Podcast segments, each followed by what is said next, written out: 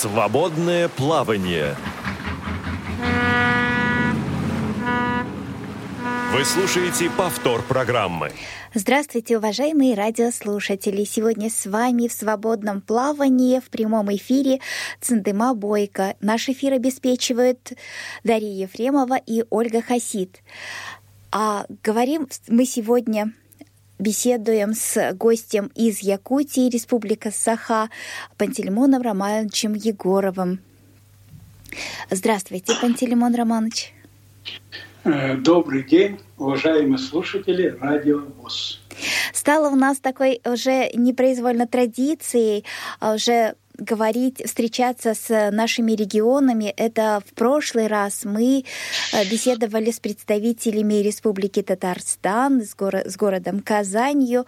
Реабилитационный центр Ярдем приглашает. Напомню, что э, наши радиослушатели могут за подать заявку и поехать туда, в реабилитационный центр, э, обучиться, отдохнуть, познакомиться с культурой Татарстана.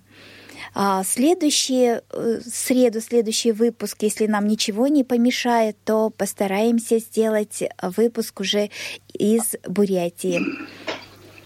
То есть я сама там буду и надеюсь вот э, рассказать о своей родине в том числе.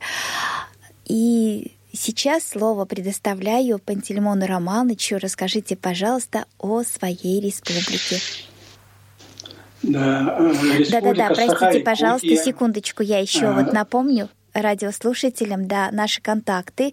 То есть э, мы уже готовы принимать ваши звонки, если возникнут вопросы э, по номерам 8 800 700 16 45, а также skype radio.voz. А смс и WhatsApp сообщения мы принимаем по номеру 8 903 707 26 71. Пожалуйста, Матилиман Романович. А, Республика Саха-Якутия занимает по площади 3,1 миллиона квадратных километров, что составляет одну шестую площади России – ну вот на территории Якутии помещается 5 Франций, 9 Германий. Э, самая длинная река России – это наша река Лена. Э, длина ее 4400 э, километров с дельтой. Если, скажем, великая наша русская Волга, река 3500, Амур 2800, вот Лена наша 4400 квадратных километров.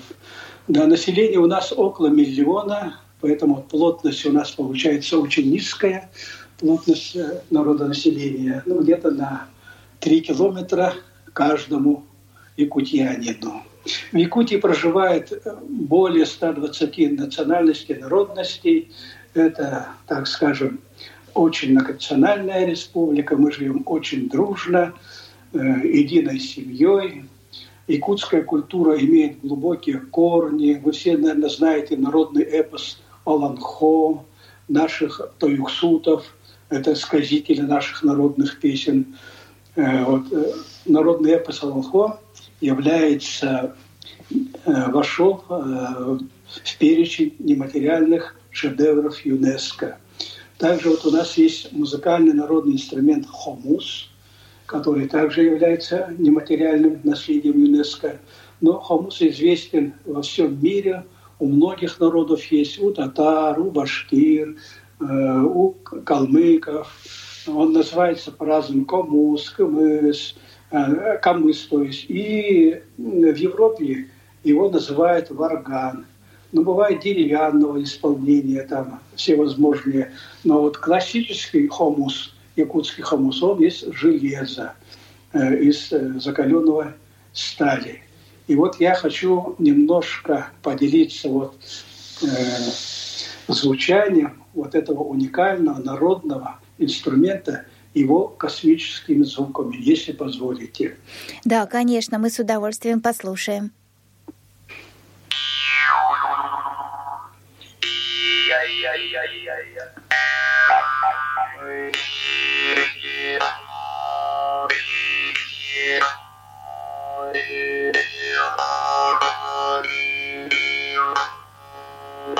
Thank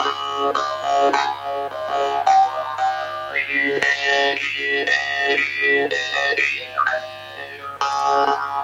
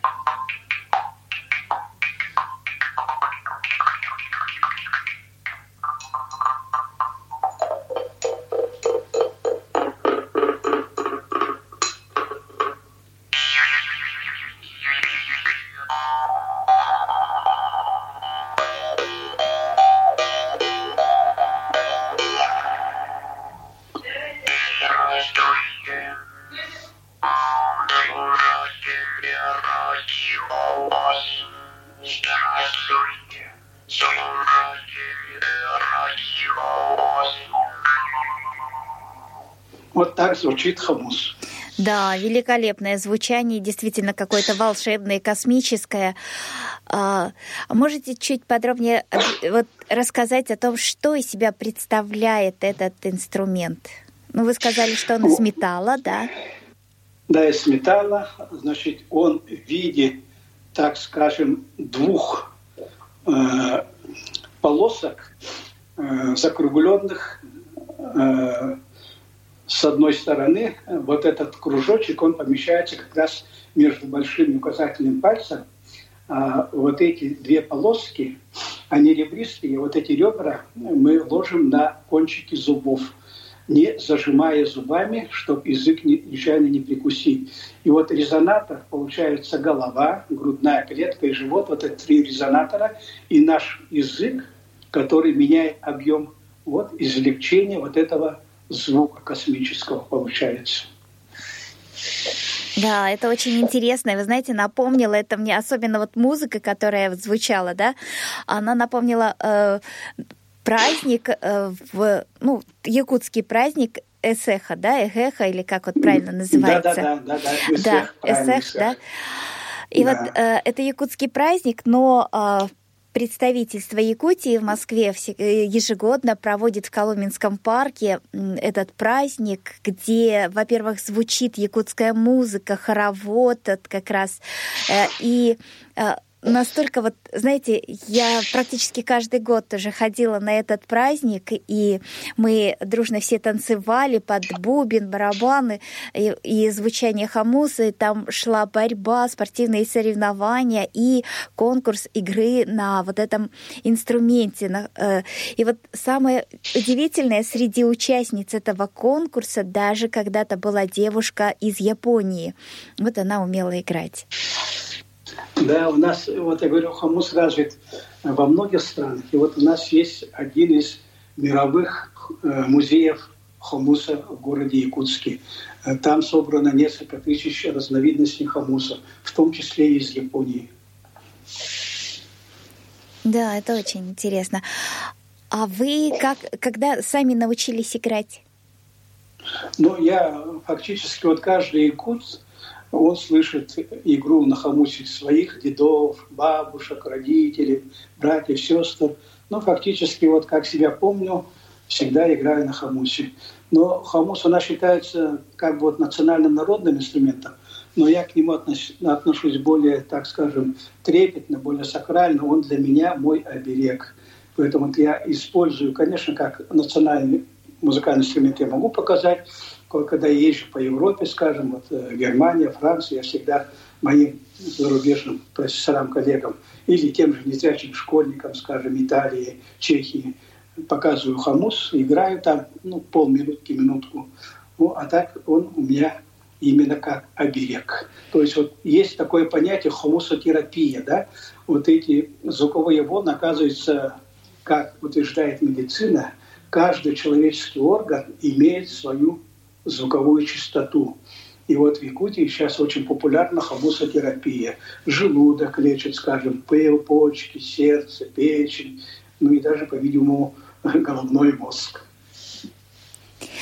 Ну вот а, мы говорим сейчас про Якутию, культуру, а еще, мне кажется, вообще очень интересный климат в Якутии, да. Я знаю, что самая холодная точка страны находится в Якутии, да, где наблюдалась самая низкая температура. Да, это Аймикон.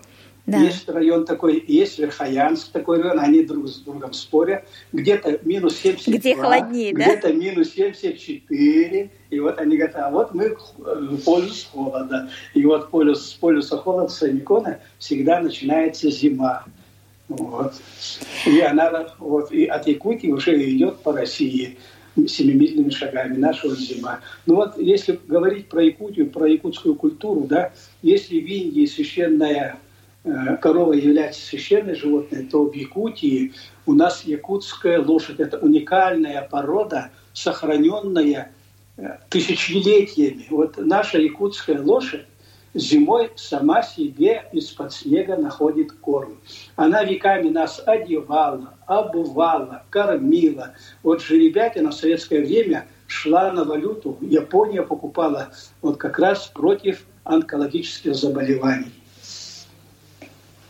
Но вообще якутская кухня очень уникальная. Строганина вы, наверное, знаете, да? Да. Вот э, мороженая рыба, да? Вот э, жеребятина. Мы любим жеребятину кушать в сыром виде. Это вообще тает. А если взять, скажем, печень жеребенка, то вообще деликатес ресторанский. А как это называется? Ну, ну так и называется жеребятина. Угу, угу. Да. И еще разница с Москвой по времени 6 а, э, часов, по-моему, да?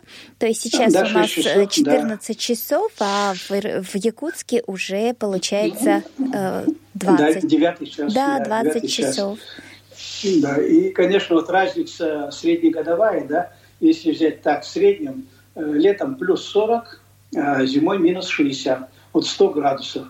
То есть летом у нас Ташкент, зимой у нас вот э, сухие, сухие морозы. Вот это нас спасает. У нас резко континентальный климат. У нас не умеренный, не влажный. То есть влажность у нас низкая, ветра у нас умеренные. Хотя вот за последние десятилетия ветра увеличились, как в Сибири, в том же Новосибирске. Да, вот ветра, там, скажем, в Новосибирске 15 градусов холода. И если ветер 15 метров в секунду, это наши минус 40. То же самое Красноярск. Вот такая ситуация у нас тоже начинает. Ну, сейчас везде потепление климата. Но в прошлом году, например, у нас зима была минус 50 целый месяц. Хотя до этого 20 лет минус 40. То есть для вас минус 50 это, это довольно-таки редкость, да, получается? Это комфорт для нас. Это очень хорошо. Вот тот же коронавирус, он выпадает в осадок при минус 50, минус 40. А как у вас с коронавирусом? Но, как и по всей России, заболеваний очень много, очень много заезжих, очень много командировочных, очень много э, туристов. Ну, мы тоже любим отдыхать в Турции, в Таиланде, да, там э, всякие канадские острова. И вот оттуда завозят, и по всей республике это распространяется. А сколько у вас длится лето, и что у вас растет, вырастает за это лето? О, лето у нас очень короткое, скажем, июнь-июль только. Но за это короткое лето у нас солнце встает в 2 часа. Поэтому благодаря солнечному дню солнце и заходит э, в 11 часов. И вот солнечный день позволяет э, выращивать любые культуры, вплоть до виноградов, до арбузов. У нас есть такие садоводы, которые арбузы, дыни, винограды выращивают. Но мы, вот незрячие, мы у себя стандартный набор, да, огурцы, помидоры обязательно, картошка, э, там зелень, петрушка, лук, укроп, кабачки. Вот это все стандартное, у нас за лето спокойно вырастает. И мы имеем свои консерванты на зиму. То есть, э, если человек э, любит землю, любит обрабатывать землю, не, не лентяй, то он себе на зиму заготавливает достаточно своих овощей. Да, удивительный край, конечно, очень даже такой э, трудно представить, как можно жить в таком холоде, но, видимо, как-то вот за счет своего э, сухого климата комфортно, да, да, да достаточно? За счет, да, за счет сухого, сухого климата это гораздо комфортнее. Вот я приезжаю в Москву, там, скажем, минус 5, минус 10, я мерзну, чем у меня в Якутии минус 30. Да. Тему нашей программы мы заявили как образование, инклюзивное образование в Якутии, поэтому, познакомившись с самой культурой и Якутией, я думаю, мы можем перейти и теперь к этой теме.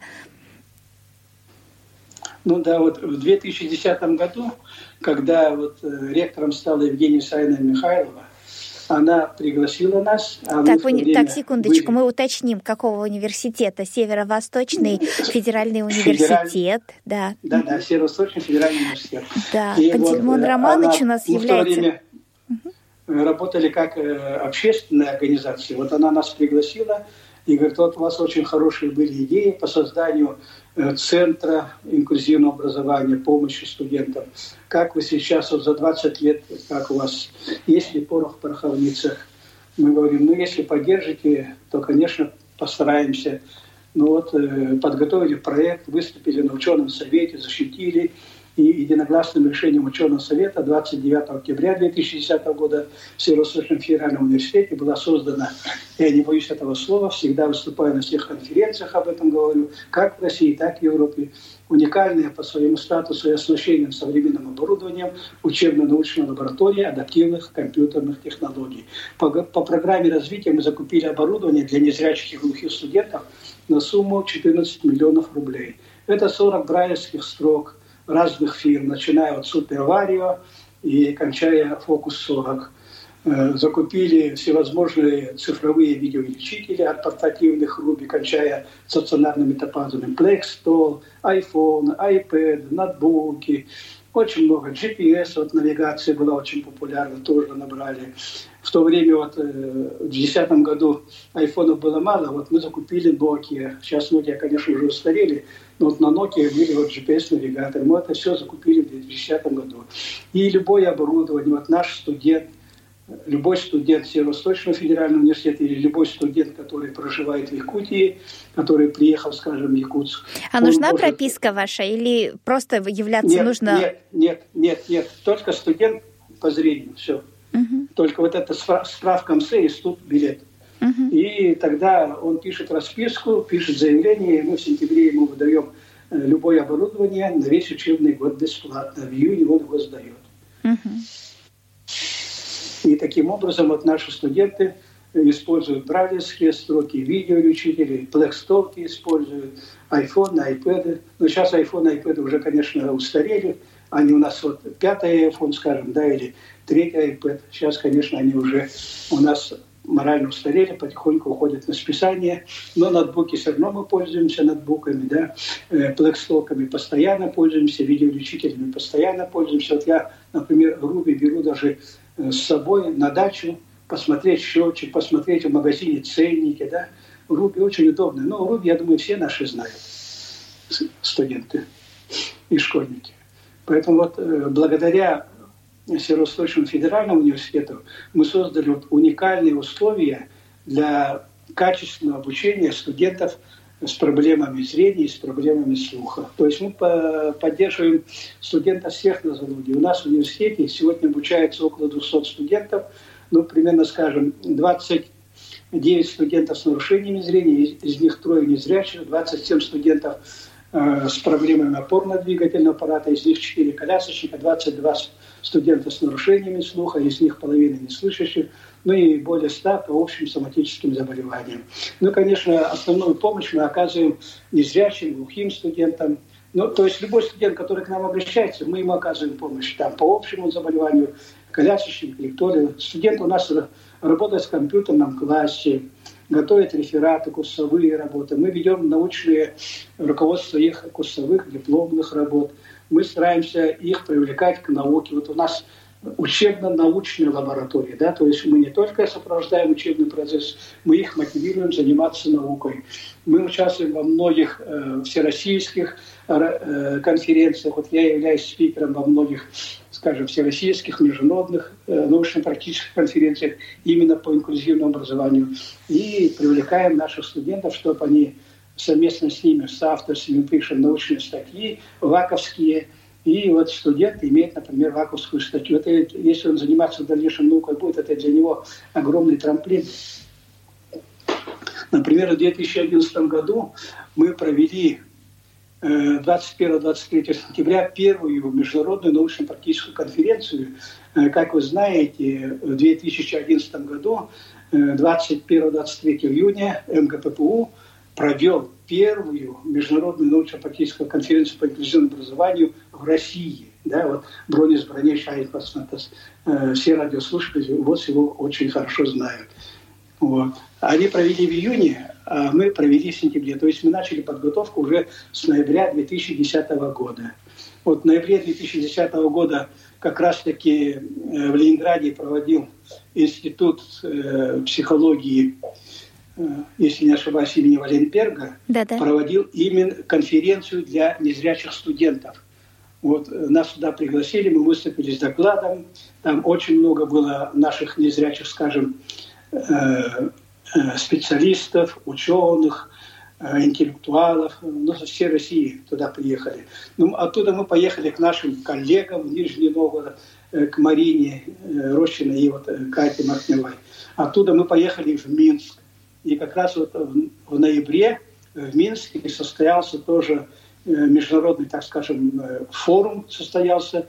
И мы там познакомились с Насредом Адидизаловым, Э, генеральный директор «Элита Групп». И вот мы приобрели, как раз мы там составили протокол намерений на приобретение вот выше сказанного оборудования на 14 миллионов рублей. То есть вот была такая очень, э, в 2010 году очень плодотворная такая поездка. Вот мы объездили, можно сказать, вот центр России, доехали до Минска, потом уехали в Польшу, уехали в Чехию, вот, э, с, с польскими, чешскими университетами сотрудничали. Ну, сейчас мы сотрудничаем со многими европейскими университетами. Вот в Германию я фактически в год по 2-3 раза езжу. За счет гранта, за счет командировок, за счет приглашения на конференцию. Скажите, пожалуйста, а вот число незрячих студентов в данный момент не уменьшилось? С каждым годом у нас увеличивается увеличивается. Удивительно, потому что недавно статистику э, представляли из э, Центрального управления ВОЗ, что число, общее число э, студентов по России уменьшается. Да, с этим я согласен. Не только по России, в Европе тоже уменьшается, да, и эта тенденция наблюдается. Но то, что вот мы создали вот эти специальные условия, что вот студент может получить ноутбук, да, с программой JOS или НВД, что он там хочет, э, может получить видеоувеличитель, может получить брайлевскую строчку, да, и это ведь ему помогает качественно готовиться к учебному процессу. Вот это наших студентов, наших школьников мотивирует поступление в университет. Ну и для них вот мои коллеги, незрячие, да, мои сотрудники, являются как бы примером для подражания, что, оказывается, незрячий человек может работать в университете ведущим инженером, завлабом, да, или директором центра. Ах, да, Это у вас я, же еще сотрудники, пример. да? Угу, да, ваши. Да, да, да, да. А есть ли у вас студенты из других регионов? Есть, конечно, но э, по э, студентам с особыми образовательными потребностями нет, но скажем, очень много из российских и очень много у нас из стран АТР. Китайцы, вьетнамцы, корейцы, японцы, Филиппины, даже есть Филиппины. Очень много. Сейчас международный обмен у нас очень такой интенсивный. У нас, как я слышал по данным, да, у нас 500 студентов из-за рубежа учатся. Как же они переживают морозы якутские? Но они лучше нас переживают. У нас общежитие, здесь кампус у нас очень компактный, близко все, шаговой доступности, они не успевают замерзнуть. Ну вот, Пантелеймон Романович, я знаю, что вы много лет э, занимаетесь темой инклюзивного образования, и вы активно пропагандируете. Э, можете рассказать, как в Якутии, кроме университета, обстоит дело? Ну вот если говорить про инклюзивное образование, если брать вот научные статьи, да, в научных статьях обычно пишут, что в России инклюзивное образование э, начало развиваться с 1991 года, приводят Московскую школу Ковчег, Саратовские, Ленинградские школы, но почему-то вот в научных статьях за Урал не заглядывают. То есть там субъективная информация. А я привожу всегда на конференциях и в своих научных статьях – могу туда ссылку сделать, посмотрите. Моих научных статей в интернете очень много. И вот есть город Неринки у нас в Южной Якутии. Это город угольщиков. И в 1990 году, еще когда существовал Советский Союз, директор первой школы э, честь и хвала ей Зоя Ильинична Светачева открыла класс для глухих ребятишек вышел приказ Министерства просвещения Советского Союза. Вот чтобы добиться такого выхода приказа, это надо путь соли съесть еще в советское время, в 1990 году.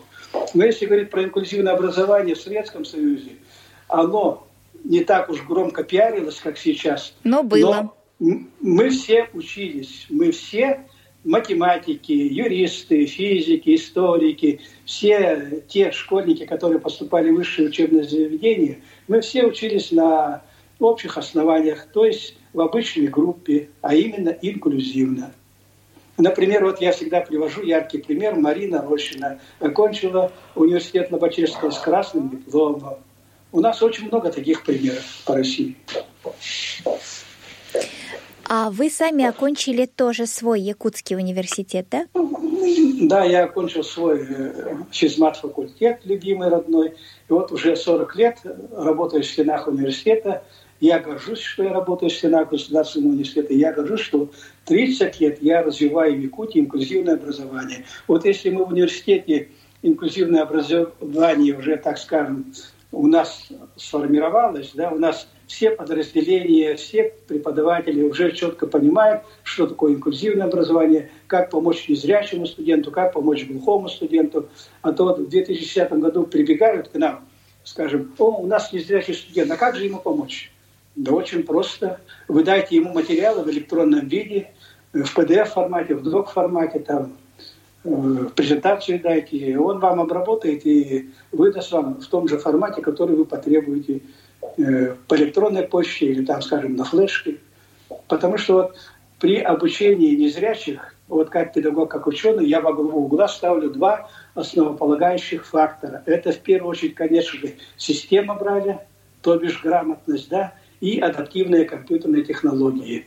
А вот мы разработали методику, по которой незрячий школьник, незрячий студент может самостоятельно работать без визуального контроля на персональном компьютере. И благодаря вот нашей методике с 2010 года наши незрячие студенты учатся только на качество, на 4 и 5. То есть это уже в течение 10 лет мы доказали, что любой незрячий школьник, студент, любой взрослый человек, если он владеет системой Брайля, то есть грамотностью, да, если он владеет адаптивными компьютерными технологиями, если он владеет десятипальцевой системой, да, набора символов, пусть в любой раскладке русская, якутская, немецкая, английская, десятипальцами работает, то он качественно готовится, и он не хуже, а порой лучше – своих сверстников.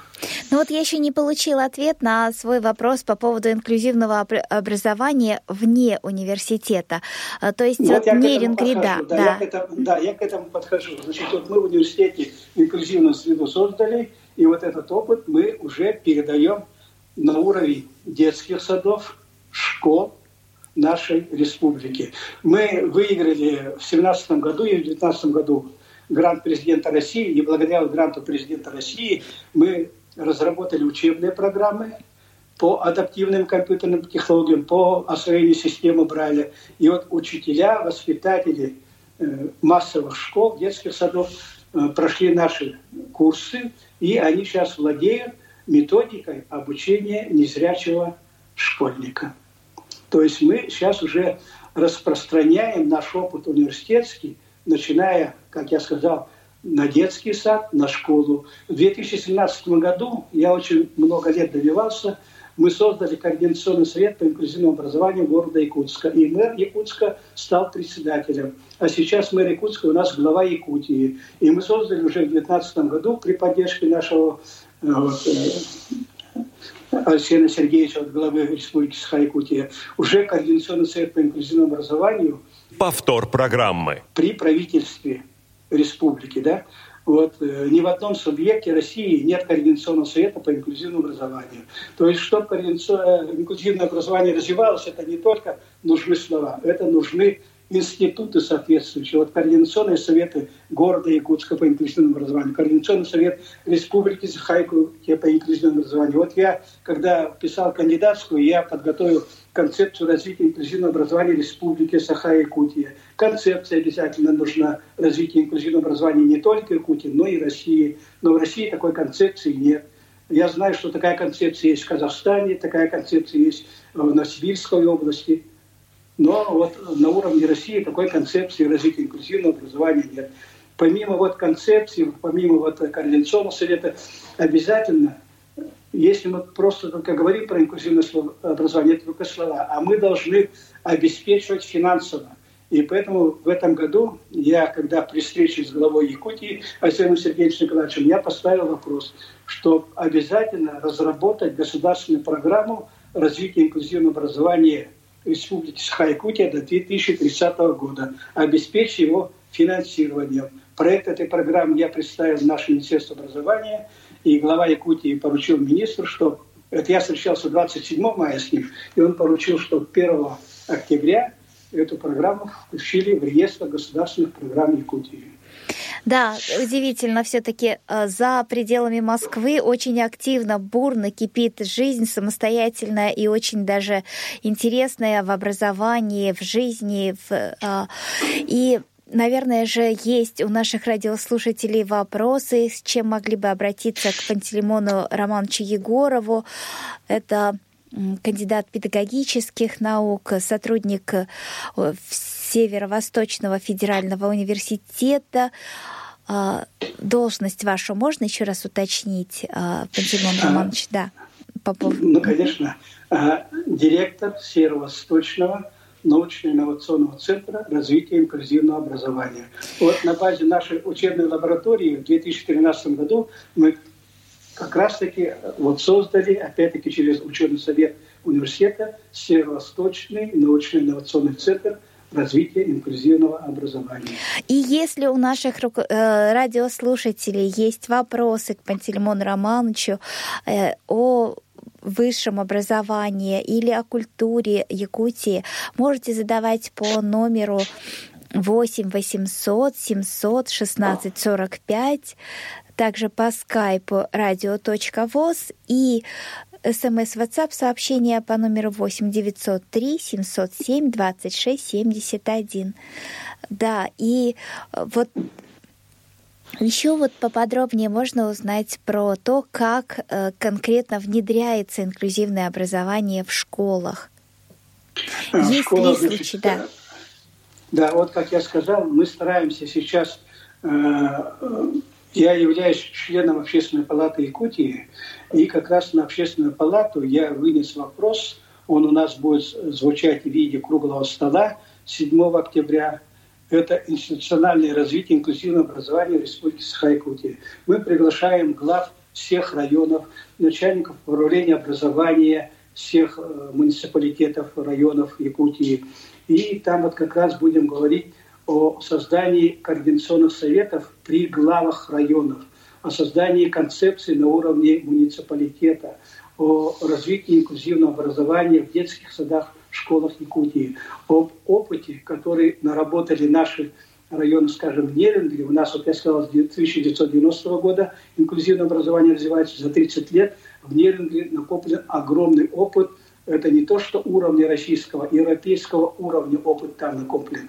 Но и в других районах Якутии у нас тоже э, с 2013 года, вот как начал действовать федеральный закон об образовании, уже инклюзивное образование развивается, и во многих школах уже принимают незрячих, глухих, ребятишек, колясочников. Уже не говорят, что у нас нет специальных условий. То есть на основании федерального закона образования 279 э, любой директор школы, любая заведующая детского сада обязана создавать специальные условия обучения детей с особыми образовательными потребностями. А тьютеры существуют у вас? Школа существует, в университете тьютер ни к чему. Нет, да, конечно, в школах, я имела в виду, в школах, в детских садах. Но, но, сейчас, но сейчас вот по российским вебинарам российские вузы все время вот э, муссируют этот вопрос, что нужны тьютеры студентам. Я говорю, студент должен быть самостоятельным. Нянька ему не нужна в школе, да, ребенку нужна нянька, да, тьютер нужен. То, что в Европе вот в школах тьютер есть, в университетах Европы тьютеров нет. А что вы хотите от нашего студента, э, опять же, создавать ему вот э, интернатные тепличные условия? Это самостоятельный человек, он пришел осознанно в высшее учебное заведение. Для него мы должны создавать специальные условия, для него мы должны, вот, как в нашем Северо-Восточном федеральном университете, вот мы предоставляем технические средства обучения, да, бесплатно, вот тот же ноутбук, тот же брайлевскую строку, а все остальное, будь добр, ты должен сам вкалывать, как якутская лошадь не ходить, не клянчить, вот я что, бедники, слепники, поставьте мне тройку. Нельзя спекулировать своей инвалидностью. Ну, я тоже всегда в этом случае говорю, что у нас э, все-таки в стране не всеобщее высшее образование, поэтому, а, наверное, туда должны идти те люди, которые готовы самостоятельно работать. Да. То есть человек должен высоко мотивирован, а не ради корочки, ради того, что а я поступлю выше, получу. Он получает если он там, скажем, э, обучился некачественно, э, у него проблемы со здоровьем, у него неполный объем знаний. Сейчас вот муссируется все время в вузах адаптированные образовательные программы, против которых я. Я учился в школе слепых по адаптированной образовательной программе, когда вот по, выше, по алгебре мне сложные темы не давали. Мне не давали векторы, мне не давали производные. Я вышел из школы, скажем, неполноценным выпускником, как и многие мои сверстники. А тоже сейчас вот российский э, Минобр старается тоже вот это проводить эту линию адаптированных образовательных программ. А я все время критикую эту позицию. Говорю, вы что, хотите вот студента дать неполный объем знаний? Вот когда я с немецкими коллегами разговариваю, они говорят, а вы что там в России, извините за выражение, обупели что ли? И так у вас студент с проблемами здоровья, еще он э, не будет обладать полным знанием, да, то есть э, не полный специалист какой работодатель его возьмет? Вы почему не думаете о будущем вашего студента? И они правы. Мы должны студента, студент должен получать полный объем знаний по всем дисциплинам, которые он выбрал а не говорит, что вот я, опять я повторяюсь, я бедненький, слепенький, давайте мне зачетку поставьте, я уйду. Вас беспокоит. А вот мне еще интересует вот, система Брайля, насколько у вас популярна. Все-таки вот и э, удивительный регион, когда вот всюду все говорят, что уменьшается количество студентов незрячих в вузах, а у вас увеличивается. А систему Брайля используют насколько активно? К сожалению, система Брайля как в России, так в Якутии стала альтернативной. В Якутской школе слепых 150 школьников, из них система Брайля, Брайля, система Брайля обучает только 8 школьников. И я возражаю, я критикую школу, директор школы. Я выступаю перед Министерством образования. Министерство образования говорит, директор школы соблюдает в ГОС, где прописано, что система Брайля не обязательна. Вот это я, меня это, извините, удивляет, ну, можно сказать, бесит, да, как вот незрячего ребенка, ну или ребенка с остаточным зрением не готовить к системе Брайля. И поэтому приходится нам, этих студентов, обучать системе Брайля. Даже не только этих студентов. Вот у нас есть общество слепых, да? у нас есть библиотека слепых. Я знаю, многие российские библиотеки помогают в изучении системы Брайля, помогают в изучении персонального компьютера. Наши э, незрячие обращаются в библиотеку, обращаются в общество слепых, им такой помощи не оказывают они вынуждены обратиться к нам. Я говорю, мы работаем, извините, со школьниками, со студентами, взрослыми людьми, у нас времени нет. Ну, пожалуйста, мы хотим. Ну, приходится нам тоже находить какие-то излишки времени, помогать этим людям. Изучать систему Брайля, изучать адаптивные компьютерные технологии. Я выше говорил, два основополагающих фактора при обучении школьников и студентов незрячих – это, конечно, Система Брайля – это адаптивные компьютерные технологии. Если современный школьник, студент владеет полностью компьютером на уровне хотя бы офисных программ, да, может готовить свои презентации, доклады, может спокойно их озвучивать, э, представлять во время лекционных занятий, семинарских занятий, то он успешен. А если он не владеет системой Брайля, только сидит на аудио, какой из него грамотный человек, как он будет читать доклады.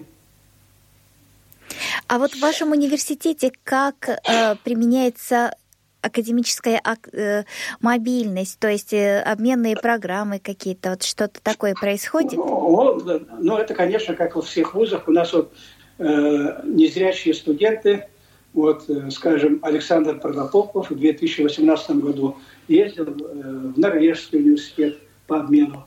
Он сам э, изучает иностранный язык. И вот э, ездил спокойно, вот, э, без проблем – Э, пол, там целый семестр учился в Норвегии. В Норвегии, конечно, это социалистический рай, там вообще великолепно. Там инклюзия развита вообще семимильными шагами. Поэтому он был очень доволен. А на территории России такие обменные программы происходят у вас? Ну вот мы планировали с Крымским университетом, да, вот есть Академия гуманитарных наук, Э, в Ялте. В 2016 году я специально ездил на конференцию, возил своих студентов. Мы ну, заключили договор, но так дело и осталось на уровне только вот бумажек. Да, вот, на уровне реальных пока нет. Вот я когда э, посещаю европейские вузы, да, одно из моих основных приоритетов – это заключение договоров, в том числе и академическая мобильность не только студентов, но и преподавателей, чтобы я мог поехать в Германию читать лекции, чтобы мои немецкие коллеги или французские профессора приезжали и читали здесь курсы. А скажите, пожалуйста, мы из вуза перевернемся все-таки в дошкольное образование. Как в дошкольном образовании инклюзия у вас сейчас? Ну вот у нас уже начинает развиваться. То есть я сказал, что э, детские сады уже начинают принимать наших ребятишек любой нозологии и создают специальные условия. Вот у нас, например, детский сад э, «Подснежник», э, скажем, он не специализированный, но с 1978 года он как раз находился в том районе, где вот проживали мы, незрячие, да, и все наши детишки, ну, в основном, конечно, незрячие детишки, посещали этот сад. То есть Э, вот этот садик как бы стал специализированным для ребятишек с нарушением зрения. Да? Но сейчас уже не только этот сад, сейчас в любой садик э, ребенок с нарушением зрения спокойно может поступить, и для него создаются уже специальные условия. Там уже есть и тифлопедагог, есть соответствующая э, офтальмологическая служба, которая следит за здоровьем ребенка. Но это вот специализированный детский сад, а если инклюзивно, то где специалисты этих детских садов проходят э, повышение квалификации, подготовку, чтобы заниматься с ребенком, который пришел, то есть в любой сад? Ну да, но ну, они в основном проходят курсы повышения квалификации, скажем, это Институт коррекционной педагогики, или в Хабаровск уезжают, или в Новосибирск, или вот мы тоже сами, как я сказал, проводим Э, курса повышения квалификации по инклюзивному образованию. Сейчас вот э, курсов повышения квалификации по инклюзивному образованию очень много. У нас есть, так скажем, головной э, ТОГУ, РУМЦ. Mm-hmm. Это Российский учебно-медицинский центр по развитию инклюзивного образования, Тихоокеанский государственный университет город Хабаровск. Вот они занимаются э, проведением КПК, для всех нозологических групп, для преподавателей, для обслуживающего персонала университета. То есть любой воспитатель, любой студент, любой школьник, любой учитель может пройти у них курсы и уже знать методику обучения того или иного ребенка с какой-то нозологией. А Уезжают ли ваши студенты, то есть незрячие выпускники а, школы, уезжают ли в другие регионы обучаться? Ну да, конечно. Вот э, Курское училище у нас популярное, э, Кисловодское э, вот, училище машинистов популярное. А как... Ну и в другие, в другие вузы, вот скажем, вузы Санкт-Петербурга, вузы Москвы поступают наши. А как с трудоустройством потом ваши выпускники вашего университета и те, кто уезжает, оканчивают э, вузы в других регионах, могут устроиться? Но, да, если говорить по университету, да, у нас есть э, специальная служба, ну как и в любом университете называется Центр карьеры. И вот э, совместно с этой службой, с Центром карьеры, мы проводим ежегодно в конце мая встречу выпускников э, нашего университета, э, как с нормой здоровья, так и, скажем, с проблемами здоровья, с работодателями, с центром занятости, э, с бизнесом. И процентов 90 у нас трудоустраивается. Но другое дело, что после года работы эти же ребята говорят, а зарплата маленькая, а зачем она мне? И покидают работу, а потом самостоятельно найти работу фактически невозможно. Так где они устраиваются, вот в каких сферах вообще себя реализуют? Э, ну, в разных сферах, э, в коммерческих структурах, э, в государственных структурах, в бизнес-структурах. Повсюду. То есть это какая... У нас, вот, скажем, незрячие студенты работают в коммерческих компьютерных фирмах. А чем занимаются там? Ну, они вот э, ремонтом занимаются компьютеров, наладкой, скажем, программного обеспечения, установкой программного обеспечения, диагностикой. А как считаете, почему такое происходит, что не могут работать больше года? Ну, здесь, э, скорее всего, ну, максимализм, да, молодости. То есть э, мне надо все и сейчас, и в полном объеме, да. То есть человек ну, реально не сознает, что э, если он это потеряет, то дальше ему самостоятельно найти фактически трудно будет работу. Но он себе уверен, думает, что он найдет, но жизнь показывает, что фактически работу самостоятельно найти невозможно. И даже вот с помощью центров занятости работу-то найти очень сложно. Вот, например, Центр занятости по всей России, не только в Якутии, они вот устраивают, они пишут красивые отчеты. Буквально вот у нас сегодня был Совет по делам инвалидов республики, Центр занятости выступал. Да, вот мы трудоустроили, скажем, там, 3 тысячи, да, э, людей с проблемами здоровья. Я говорю, извините, а вы назовите хотя бы одного незрячего или одного глухого вы трудоустроили? Конечно же нет. Они только третью группу трудоустраивают. А третья группа – это фактически здоровый человек он и без них сам может трудоустроиться. А вот первую группу, чтобы незрячего трудоустроить, или глухого, или колясочника, в центре занятости здесь фактически работу не ведут. А у вас в регионе есть э, предприятие общества слепых? Нет. У нас было в советское время шили матрасы, но потом это даже это предприятие, где работали около 100 э, инвалидов по зрению, прихватизировали, раздолбанили – ну, земля городская, дорогая, сейчас там частные предприятия, и туда старается вот, наше общество слепых э, трудоустроить как-то, но это уже фактически нереально. Да, очень грустно, конечно. И в итоге получается, что в основном незрячие э, жители Якутии, э, то есть э, остаются без работы и э, после окончания не востребованы, да, к сожалению, вот так. Но так сказать нельзя, если человек очень активный. Вот у нас нынче очень здорово самоорганизовались массажисты, которые окончили вот наш э, технику медицинский, да, они создали свое частное предприятие, 8 массажистов. И сейчас работают успешно в городе. То есть, если вот молодые люди сами а с активной жизненной позицией, они только ходят, просят, клянчат, да, то есть они успешно, они профессионалы в своем деле, они говорят, что мы не хуже зрячих можем работать, а лучше. Приходите к нам, и люди к ним идут.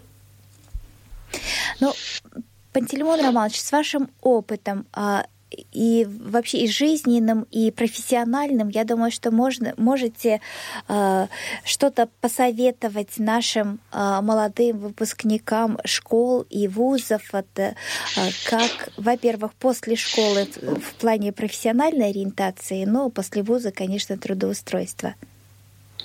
Ну, я всегда говорю, каждый солдат мечтает стать генералом. То есть обязательно нашим школьникам, нашим студентам надо мечтать. Мечтать очень много. Но и не просто сидеть с открытым ртом, чтобы падала манна небесная с неба, да, а прилагать усилия для реализации своих желаний, планов. Ну и быть очень мобильным, очень коммуникабельным, быть душой компании, всегда э, не выпячивать свои проблемы со здоровьем, а наоборот говорить, а я такой же, как вы, пацаны. Я тоже играю на гитаре, пою песни, травлю анекдоты, да.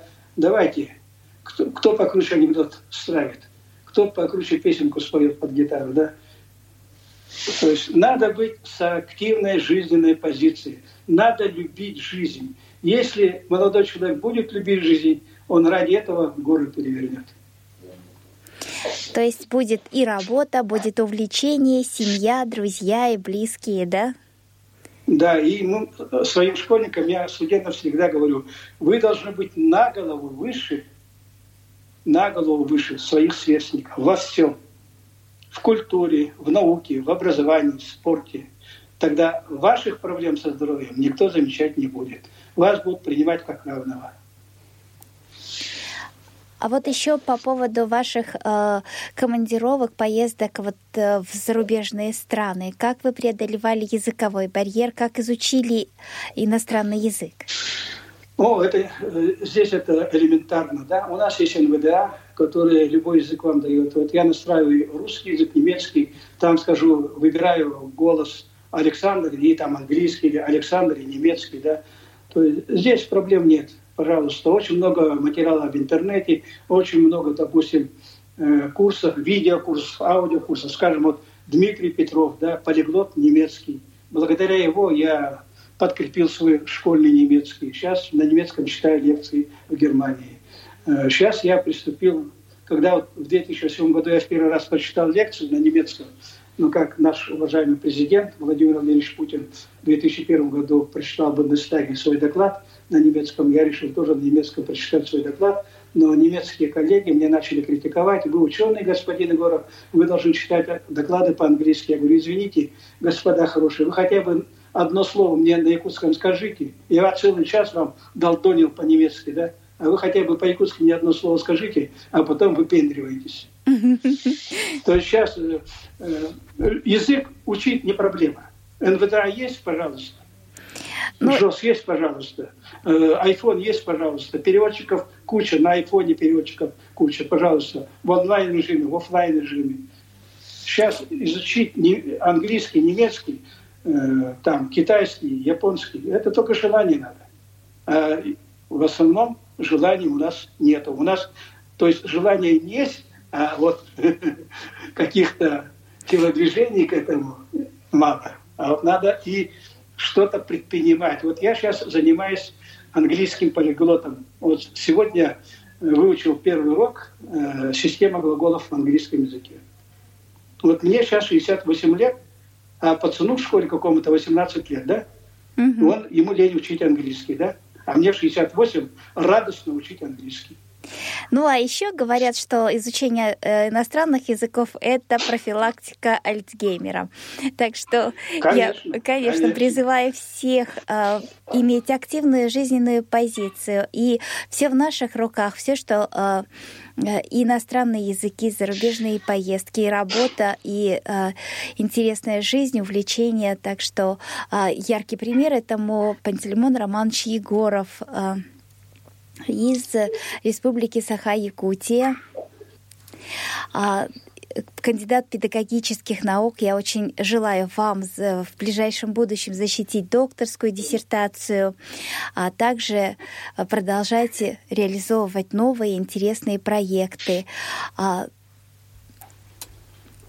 вам два слова пожелания нашим радиослушателям и прощаемся.